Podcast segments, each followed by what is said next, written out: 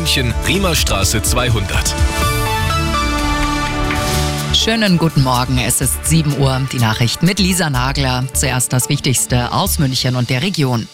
Kitas, soziale Einrichtungen und Ämter bleiben heute zu. Zum Weltfrauentag ruft die Gewerkschaft Verdi zum großen Warnstreik auf, bundesweit. Vor allem städtische Kitas bei uns in München und auch im Landkreis sind betroffen, sowie in Rosenheim. Gestreikt wird heute auch in den Landratsämtern München und Starnberg oder bei der Behindertenhilfe Landsberg. Kundgebungen gibt's heute Vormittag am Stachus und am Ichikawa Platz in Rosenheim.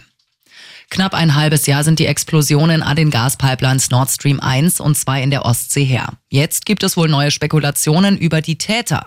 Laut ARD-Recherchen, die führen offenbar in die Ukraine. Es könnte laut des Berichts auch sein, dass bewusst Spuren gelegt wurden, die Richtung Ukraine gehen. Der Leiter des ukrainischen Präsidialbüros schreibt auf Twitter, Kiew habe nichts mit dem Vorfall in der Ostsee zu tun.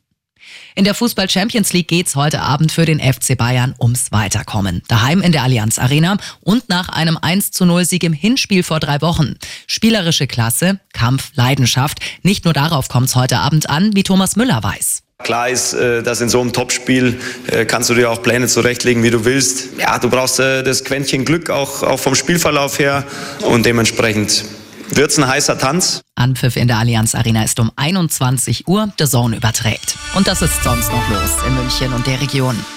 Macht Reiter weiter. Eine dritte Amtszeit des Münchner Oberbürgermeisters wäre jetzt zumindest offiziell möglich. Das bayerische Kabinett hat die Altersgrenze für Kommunalpolitiker aufgehoben. Bisher dürfen sie in Bayern bei Amtsantritt nicht älter als 66 sein. Das wäre bei der nächsten Wahl bei Reiter der Fall gewesen.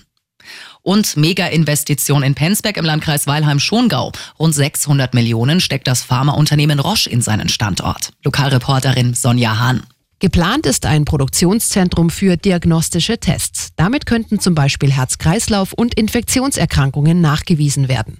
Voraussichtlich in vier Jahren soll der Neubau in Penzberg fertig sein. Immer gut informiert, das Update für München und die Region wieder um halb acht. Und jetzt der zuverlässige Verkehrsservice mit dem Morgenhuber.